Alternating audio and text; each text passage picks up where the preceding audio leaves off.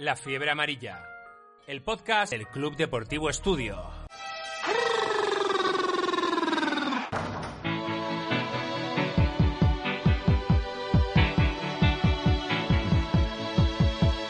Hola a todos, bienvenidos a un nuevo programa de Fiebre Amarilla. Hoy tenemos con nosotros a Curro Segura.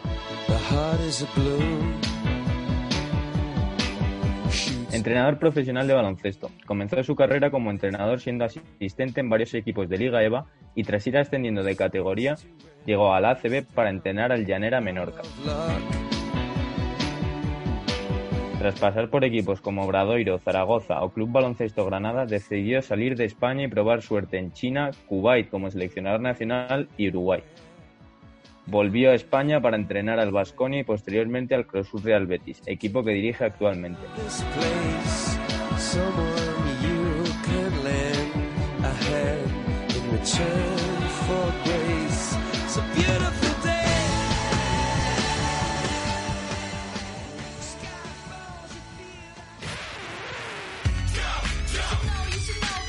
La Fiebre Amarilla, el podcast de tu club, el nuestro, Club Deportivo Estudio. Hola a todos, bienvenidos a un nuevo podcast de Fiebre Amarilla del Club Deportivo Estudio de Madrid. Hoy tenemos con nosotros a Curro Segura. ¿Qué tal, Curro? ¿Cómo estás? Hola, buenas tardes. ¿Cómo estáis? Bien, voy a presentar a mis compañeros. Chema Martínez, ¿qué tal? Hola, ¿qué hay? Buenas tardes. Miguel Orozco, Hola a todos. Nacho Novo Hola, ¿cómo estáis? y el rookie, el más joven, Félix, ¿qué tal? Hola, ¿qué tal? Bueno, Curro, la primera pregunta un poquito obligada. ¿Cómo has llevado todo este tiempo que hemos tenido que estar tanto tiempo en casa? Ahora ya se puede salir un poco, pero bueno, ¿cómo, cómo ha sido este tiempo de confinamiento? Bueno, pues, pues te diré que, que no lo hemos llevado mal, que eh, quizás un poco sorprendente de lo que yo pensaba que iba a ser. Eh, no nos ha faltado, no nos ha faltado tiempo en los días, o sea, no, no- nos faltaba tiempo en los días, ¿no? Sin parar de hacer cosas. Yo pensaba que nos íbamos a aburrir mucho más, pero entre, bueno, pues seguir en contacto con el equipo, clinic, charlas, eh, mantener un poco, eh, mantenerse un poco en forma, hacer un poco de deporte, la verdad que el día se nos pasaba rápido y, y ahora que hay que ya se puede salir, pues, pues mucho más, ¿no? Así que no, no lo hemos llevado demasiado mal, la verdad. Eh, Curro, hace unas semanas hablamos con, bueno, entrevistamos aquí a vuestro operador físico, Arnau, eh, que nos habló un poco, evidentemente, de su parte, la parte física. ¿Cómo habéis estado en contacto con los jugadores? ¿Cuáles han sido las rutinas y las dinámicas de, de esta, de estos días? Bueno, me imagino que más o menos Arnau te, te explicó, pero básicamente eh, lo que hemos hecho ha sido mantener reuniones periódicas con ellos. Eh, de- desde el staff técnico, pues hemos hecho reuniones individuales con, con los jugadores para, bueno, para mostrarles clips de, de situaciones del juego de este año, algunos conceptos que hemos trabajado, cuando los han hecho bien, cuando no los han hecho tan bien. Eh, esa es un poco la parte táctica ¿no? o técnica que hemos hecho con, con los entrenadores.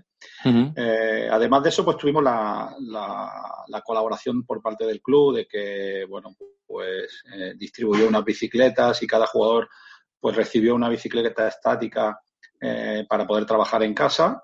Y se hicieron pues las reuniones que, que organizó Arnau con, con todos los jugadores, con, con los vídeos y, o sea, digamos, con, con las cámaras abiertas y, y trabajando todos eh, en, el mismo horario, un poco, pues bueno, pues para verse, para charlar, para estar un poco en contacto, eh, independientemente de que estaba cada uno en su casa, y tratando de mantener un poco pues la forma, eh, porque en ese momento pues est- estaba la incertidumbre de, de- de, bueno, de cuándo volveríamos y de qué forma volveríamos a la competición, ¿no? Así que tratando de mantenerse en forma en ese aspecto.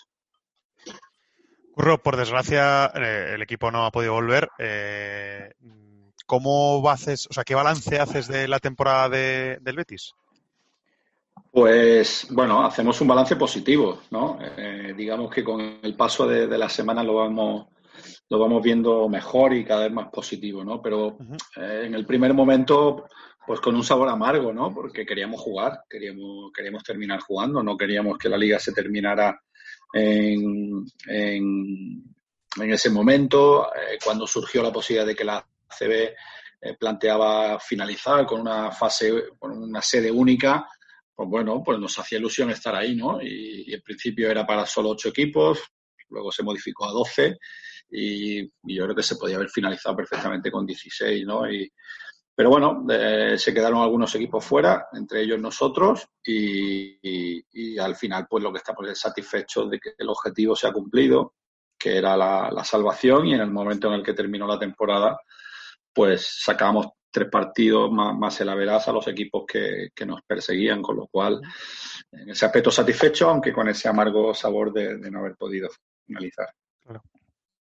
Y has hablado de objetivos, eh, has renovado la, para la próxima temporada. ¿Qué planes o qué objetivos o expectativas tenéis para el próximo curso? Bueno, eh, bueno, estoy muy contento.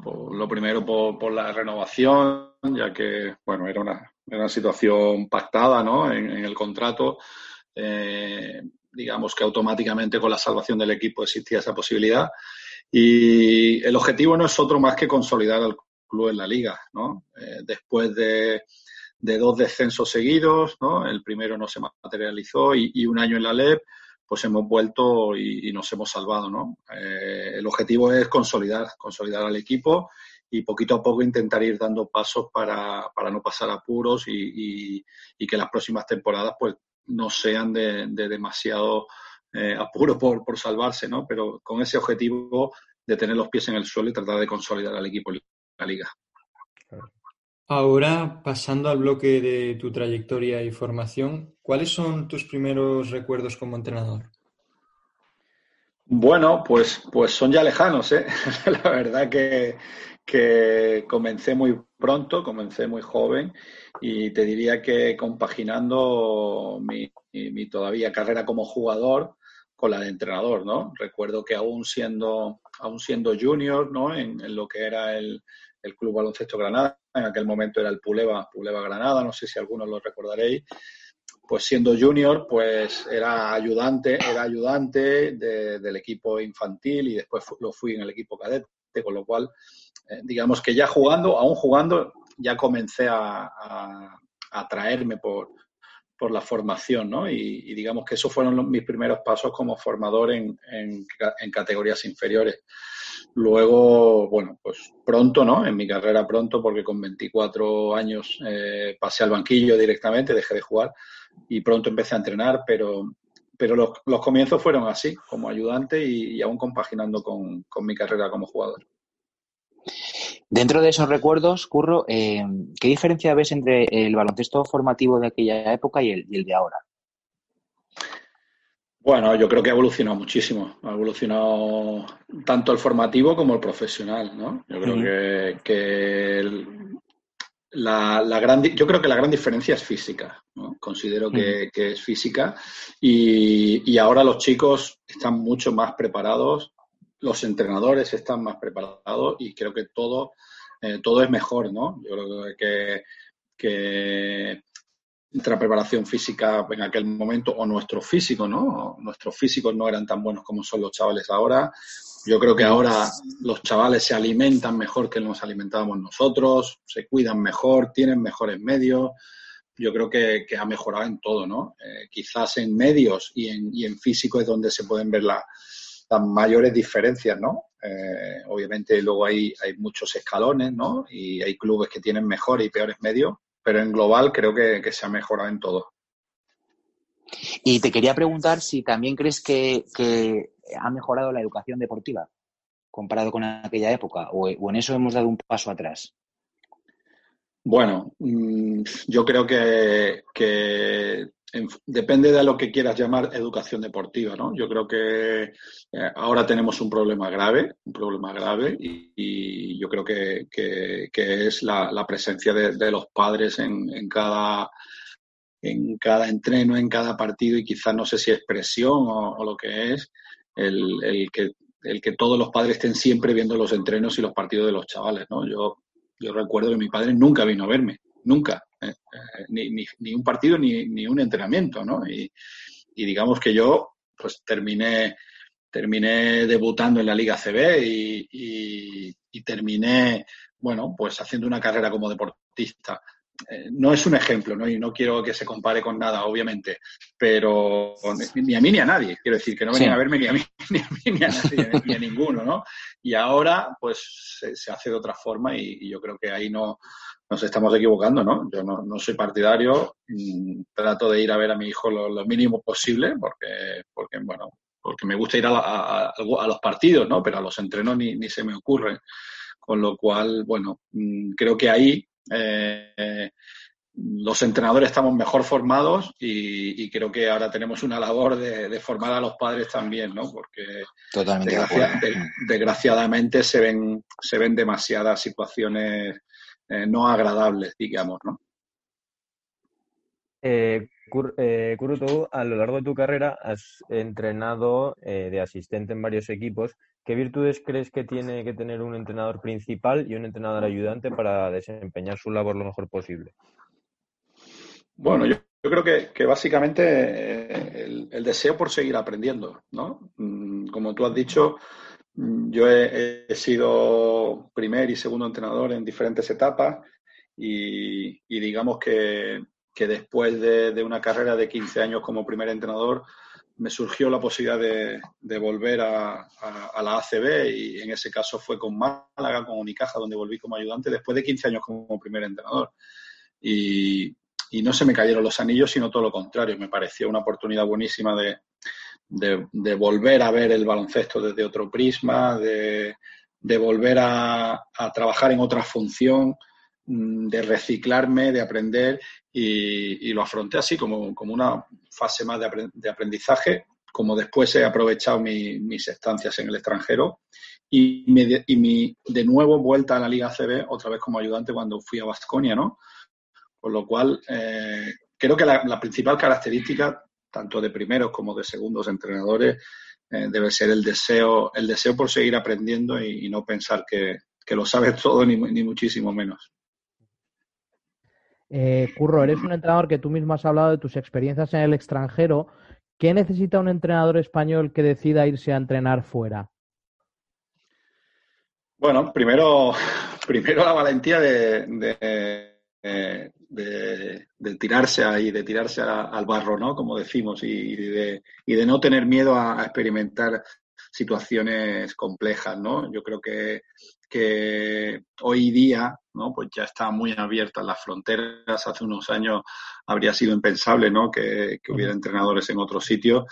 Pero bueno, yo he tenido la suerte también de, ir detrás de otros, ¿no? Cuando, cuando fui a China ya habían ido algunos entrenadores españoles y, ya tuve bastante información, igual que cuando me ha pasado en, en Sudamérica, que bueno, en, una liga en, en Venezuela pues llegamos a coincidir hasta, hasta cinco entrenadores españoles, con lo cual eh, creo que ya se han abierto fronteras, ¿no? Ahora lo que hace falta es ilusión, ilusión, eh, deseo por seguir, por seguir aprendiendo y te diría que, en, todos los casos mis experiencias en el extranjero eh, lo que me han aportado ha sido, me han enriquecido personalmente, ¿no? Por, por, por, vivir en otras culturas, en otros países con, con otra gente y con otro baloncesto distinto, ¿no?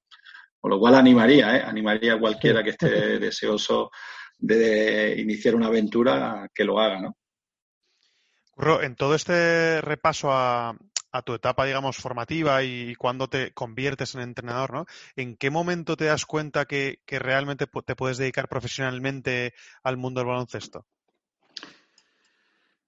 Bueno, yo creo que, no hay un momento puntual, ¿no? Yo creo que van saliendo oportunidades poco a poco y, quizás pues ahí cuando, eh, aún en, mi carrera como jugador, cuando tenía 20, 23, 24 años y quería seguir jugando, pues ya tenía dos entrenadores eh, que habían sido entrenadores míos en formación que, me quisieron fichar como ayudante en, su, en sus equipos, ¿no? Con lo cual digamos, me, empujaron un poco, me empujaron un poco hacia, hacia esa vocación quizás que yo tenía o esa ilusión que yo tenía por entrenar, porque es verdad que, la he tenido siempre. Pero el ver que tenía esa oportunidad me, hizo dejarlo pronto. Así que yo creo que no hay un momento exacto. Yo creo que, quizás cuando dice, bueno, pues me voy a ir fuera, ¿no? Y en mi caso, pues me fui, pero me fui muy cerca, ¿no? Me fui de, Granada, de, mi ciudad natal, me fui a, por primera vez a entrenar fuera a Motril, que, es era un equipo que había en Liga EVA en, la costa de Granada, digamos que estaba en, mi misma ciudad, pero, pero a 80 kilómetros de casa, ¿no? Eh, fue la primera vez que, considero que me fui de casa para tirar fuera y, dar ese primer paso, pues, quizás fue el que me, hizo ver que, se podían dar más y, a partir de ahí, pues, pues comencé mi, carrera. Eh, justo sobre tu carrera también queríamos preguntarte que tienes una amplia experiencia en las ligas FEB, pues eso, desde EVA que has comentado tú hasta el Éboro visto la evolución de las ligas a lo largo de todas estas temporadas? Bueno, pues creo que, las ligas CEF han dado muchos, han dado muchos bandazos, ¿no? Han, tenido yo creo que épocas muy buenas de, mucha competición, de, hemos visto unas ligas, unas ligas LEP eh, súper competitivas donde, donde han alimentado muchísimo a los equipos de ACB y a muchos equipos de Europa, donde se han fichado jugadores de, que luego han terminado jugando en la NBA incluso. Y, te diría que luego pues ha habido momentos, el, quizás con la crisis también, donde pues, pues se han visto ligas donde pues los equipos no ascendían, donde los propios presupuestos o, los impedimentos de, la, de las ligas superiores impedían que, hubiera mucho crecimiento. Pero creo que, que, la federación nunca ha cesado en su empeño. Creo que han hecho una, una gran tarea en, en, seguir promocionando, en seguir fomentando, en seguir insistiendo en que el baloncesto llegue a muchas ciudades y, eso hay que valorarlo, ¿no? Creo que esa tarea ha sido muy buena también, con lo cual eh, tengo el buen recuerdo de que he pasado por todas, ¿no? Eh, como habéis dicho, comencé en Liga EVA, después entrené en, aquella que fue la LEP 2, que, hoy día es la LEP Plata, y, después en LEP Oro, donde, donde también he estado muchos años. Con lo cual, puedo decir que, que, he llegado a CB, pero, pero no, no desde arriba, ¿no? sino remando desde abajo y, pasando por todas las categorías. Y sobre las ligas FEB y el papel del jugador español, bueno, ahora vemos como incluso en Liga EVA, que nosotros aquí en Madrid, en el Club Deportivo Estudio, tenemos un equipo en Liga EVA, hay muchos equipos que tienen demasiados jugadores quizás eh, extranjeros. No sé cómo ves tú ese papel del jugador español o cómo se podría darle un poquito más de, de luz al jugador español para que destacara un poco más, porque vemos que, cada vez eso, la tendencia es más eh, confiar a lo mejor en jugadores extranjeros.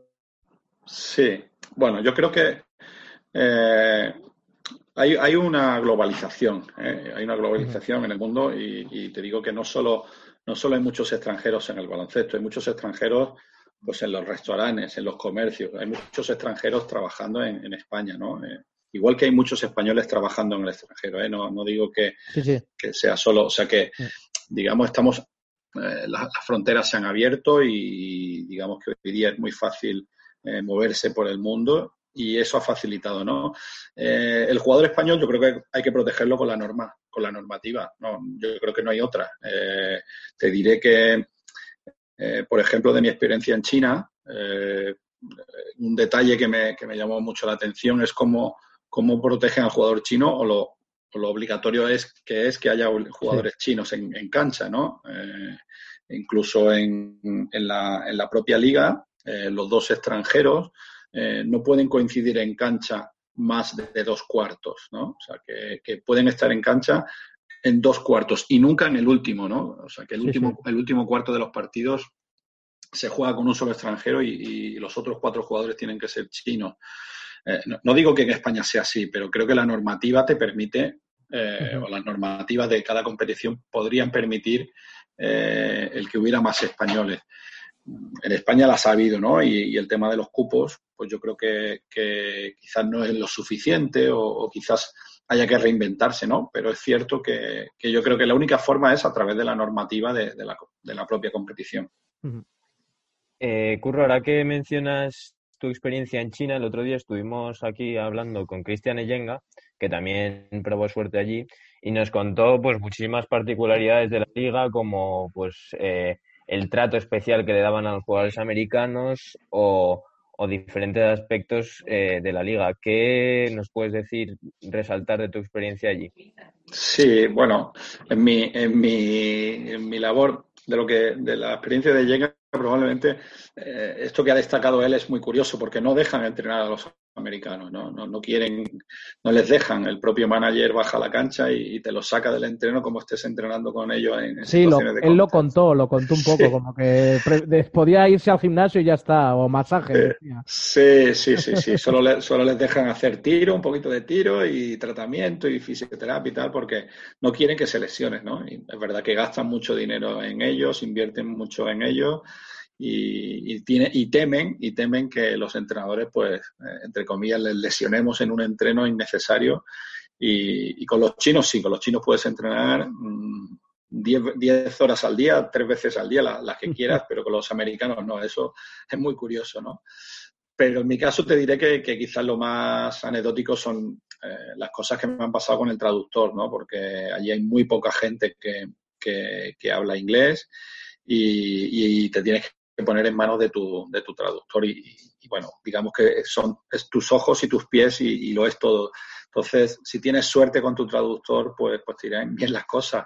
Y en este caso, pues eh, al final el, el, trabajar en otro idioma es complicado porque imaginaros eh, hacer el entreno en, dando las instrucciones en inglés y que el traductor traduzca al chino y, bueno, pues, pues, depender de una persona que va a, pegado a ti como, como tu sombra, ¿no? Y, traduciendo cada mensaje que tú das y cada palabra que tú das, no deja de ser curioso y, y, una barrera también para la comunicación con los jugadores chinos especialmente.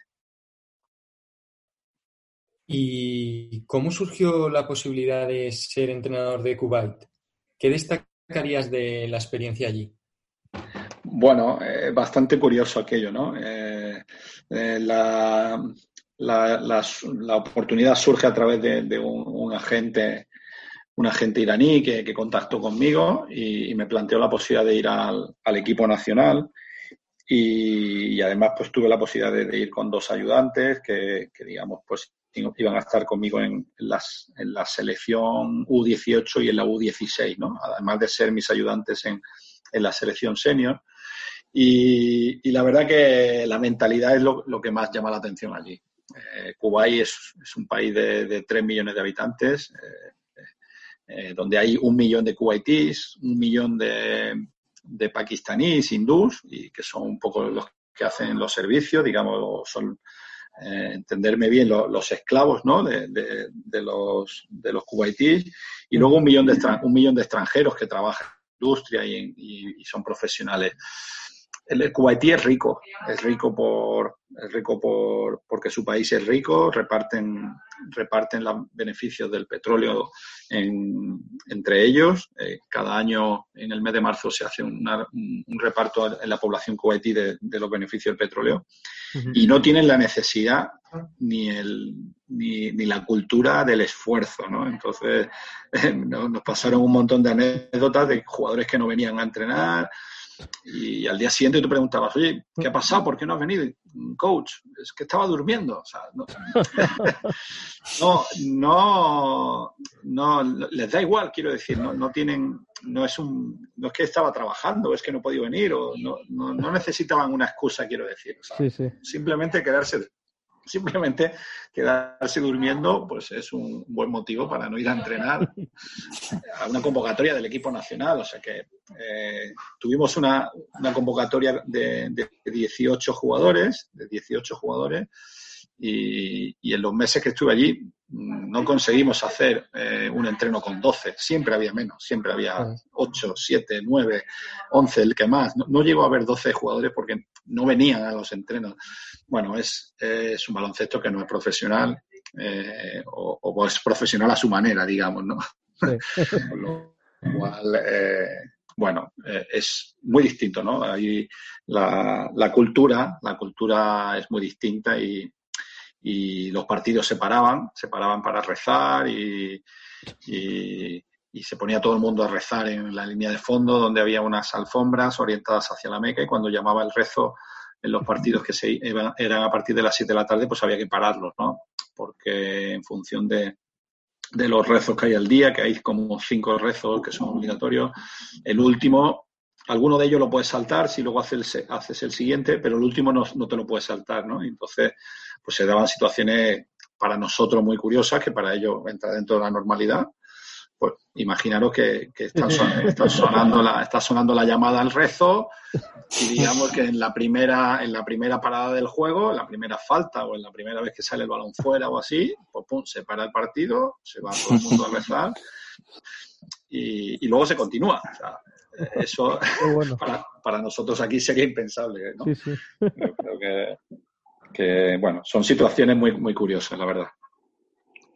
También tuviste una etapa en Uruguay, en, Aguada, eh, y quería que nos contases cómo fue, cómo fue esa experiencia.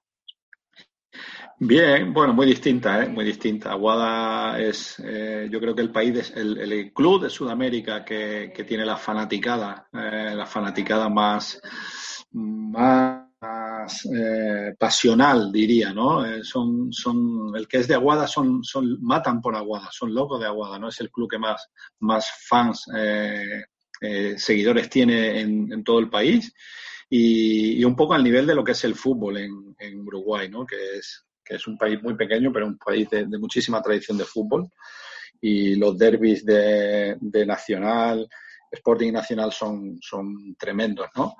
Eh, en Aguada tuvimos pues una experiencia que, venía condicionada mucho por la temporada anterior, habían sido sancionados por, lanzamientos de objetos y, por el, club había sido sancionado y, no pudimos jugar en nuestro campo hasta la jornada 13, ¿no? en, la, última jornada de la primera vuelta, tenía un montón de partidos de sanción y vino condicionada por esto, ¿no? Pero es otro sitio donde tengo un recuerdo excepcional el trato que recibí de, todo el entorno del club, de todos los, dirigentes, fue fantástico, fue maravilloso, me quedan muchísimos amigos allí y es un sitio donde, donde siempre volvería, ¿no? Es verdad que, la liga tiene sus particularidades y, y, aún con una estructura, en muchos casos, de clubes deportivos, ¿no? Eh, pues allí no sé, digamos, son todos, todos los partidos los juegas en la misma ciudad, están todos los clubes, están en Montevideo, y, no tienes que viajar fuera, ¿no? Con lo cual, pues en algunos casos tiene sus ventajas. no sé si imaginaros que en Madrid, pues, pues todos los clubes o toda la liga eh, fuera como, como clubes deportivos como el Canoe, ¿no? Que tiene su sección, de, su sección de natación, su sección de baloncesto. Y luego, pues en el barrio de al lado hay un club de hockey y tiene su sección de baloncesto y en el otro barrio hay otro club de balonmano y tiene su sección de baloncesto. Y digamos que son secciones de clubes sociales, ¿no? Son los que forman la liga, con lo cual, bueno, no deja de ser curioso y, la verdad que es una liga también muy, muy atractiva. Eh, allí coincidiste con una persona que, que, jugó en el Club Deportivo Estudio, que es Pablo Ibón, no sé si lo recuerdas, supongo que sí.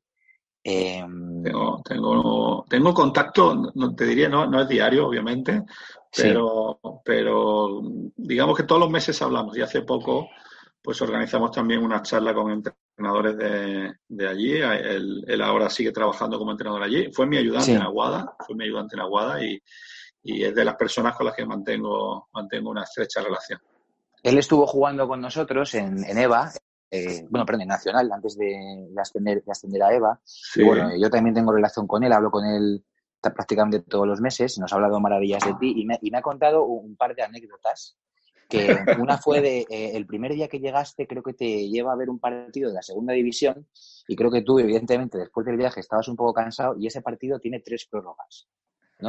Eh, y tú estabas deseando irte, irte a dormir, me ha, me ha contado Pablo de hecho, esta mañana. ¿Cómo fue eso? Sí, sí, la verdad que fue, fue muy curioso, ¿no? No, no soy capaz de recordar qué, equipos eran y, que me perdone si, si, alguien luego escucha este audio, pero, pero bueno, es imposible que me acuerde de los, de los equipos que eran, pero es cierto que, que bueno, después de un larguísimo viaje y, de, y del cambio horario, pues bueno, pues Pablo con, con, la mejor de las intenciones, pues, pues oye, me quiso transmitir de inmediato cómo era el baloncesto de su país y con toda su ilusión pues me, acompañó y me llevó a ver, a ver un partido que, fue horrible, recuerdo que fue horrible, ¿no? que, parecía que no quería que no quería ganarlo ninguno de los dos equipos, ¿no? De, la de errores que había, ¿no? Y, nos reíamos porque, porque él al pasado los meses me decía, Curro, dice, te, traje a, ver el peor partido de la historia del baloncesto.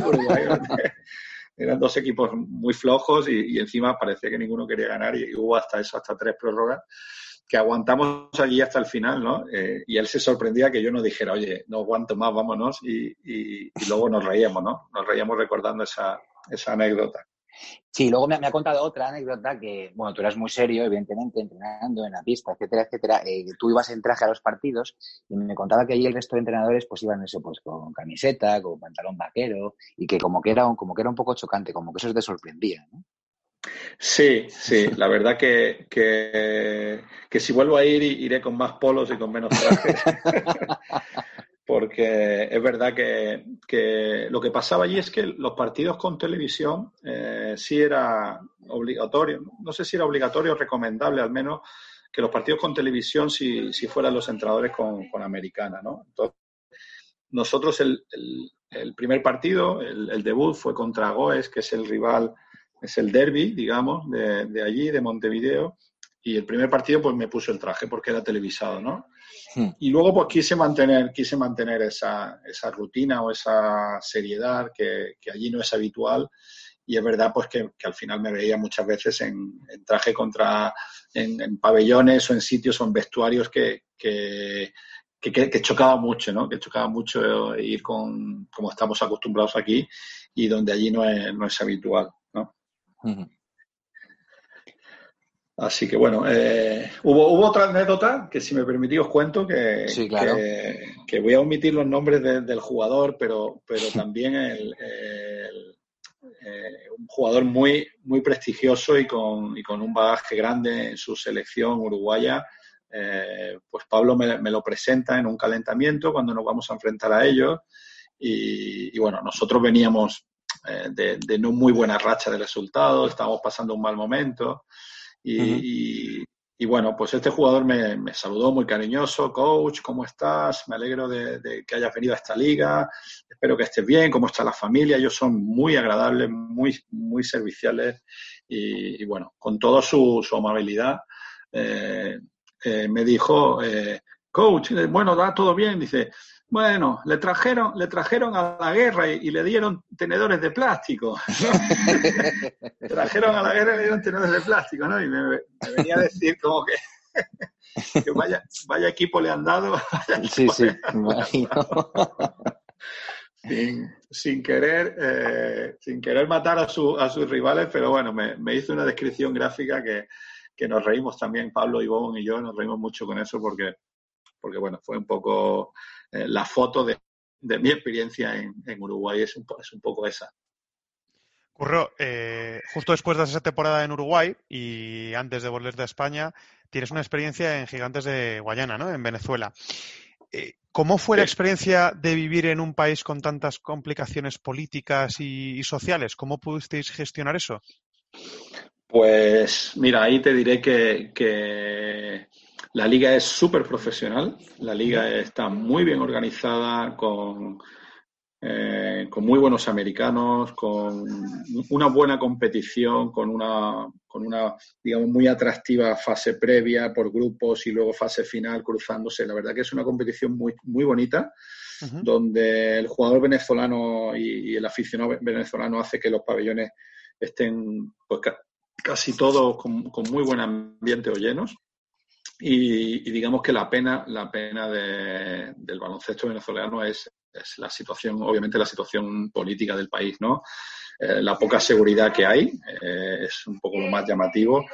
Te diría que, bueno, nosotros vivíamos en un hotel, eh, bueno, todo el equipo vive durante la competición en un hotel concentrado y tener que ir pues, pues con escoltas de policía eh, de los trayectos hotel-pabellón, pabellón-hotel, porque no se puede hacer prácticamente otra cosa, pues eh, es muy impactante, ¿no? El, que vayas a salir a un centro comercial a, dar un paseo y, te digan que, ni se te ocurra ir caminando, que, solamente taxis oficiales y taxis oficiales de, digo, ¿cómo, ¿cómo, es un taxi oficial?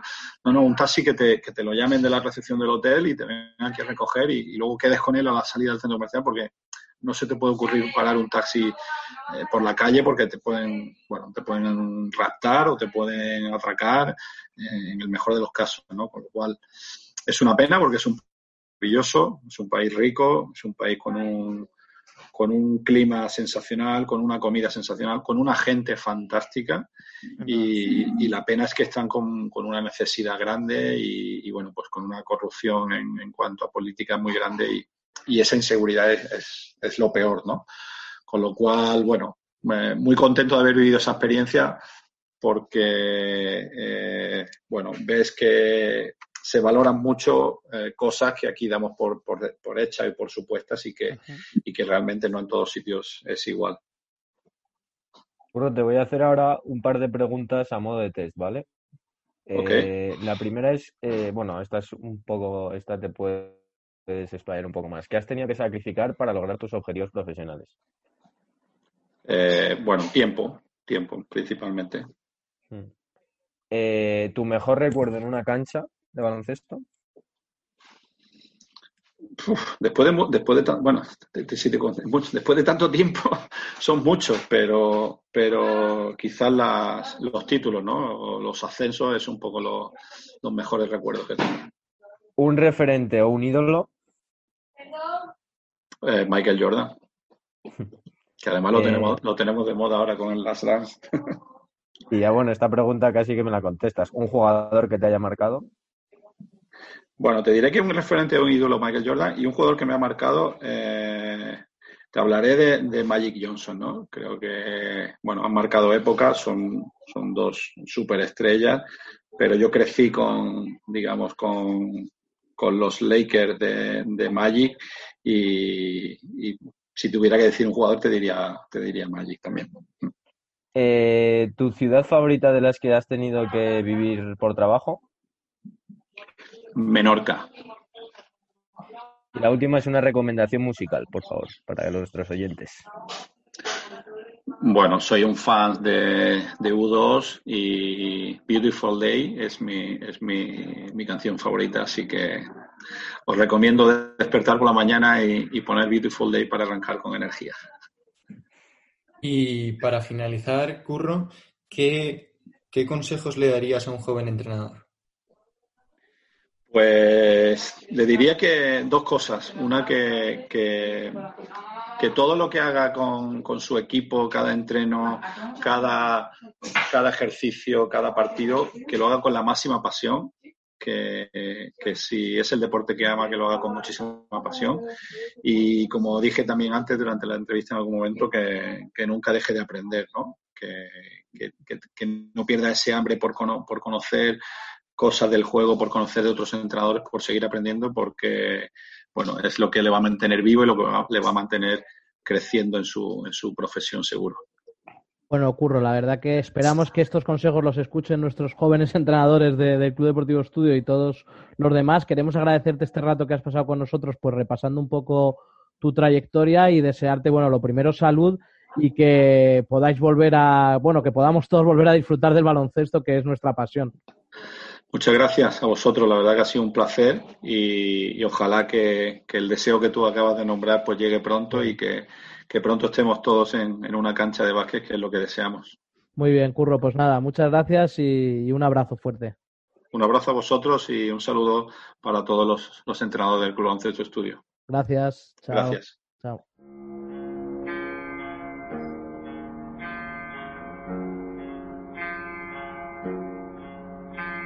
Decía el escritor chileno Roberto Bolaños que cada 100 metros el mundo cambia. Y eso, en un momento como el que estamos viviendo, eh, encerrados en nuestras casas, en nuestras ciudades, y con todas las limitaciones que tenemos para viajar, pone en valor lo importante que es aprovechar el tiempo, tener inquietudes, viajar y, en definitiva, enriquecerse con el baloncesto alrededor del globo. Ha sido un placer tener en esta entrevista a una persona que ha entrenado en tantos países y en distintos continentes y que nos haya podido contar sus experiencias de primera mano en baloncestos tan distintos. Sí, un entrenador que ha ido escalando desde, desde lo más abajo, desde sus inicios formativos en Granada, pasando por todas las ligas FEB hasta conseguir eh, pues asentarse como uno de los entrenadores ya consagrados de, de la élite del baloncesto español. Así que una conversación muy agradable con Curro Segura eh, queremos agradecer a todos los que hacen posible que salga adelante Fiebre Amarilla y a nuestros oyentes y os emplazo a que nos escuchéis en el siguiente episodio de Fiebre Amarilla.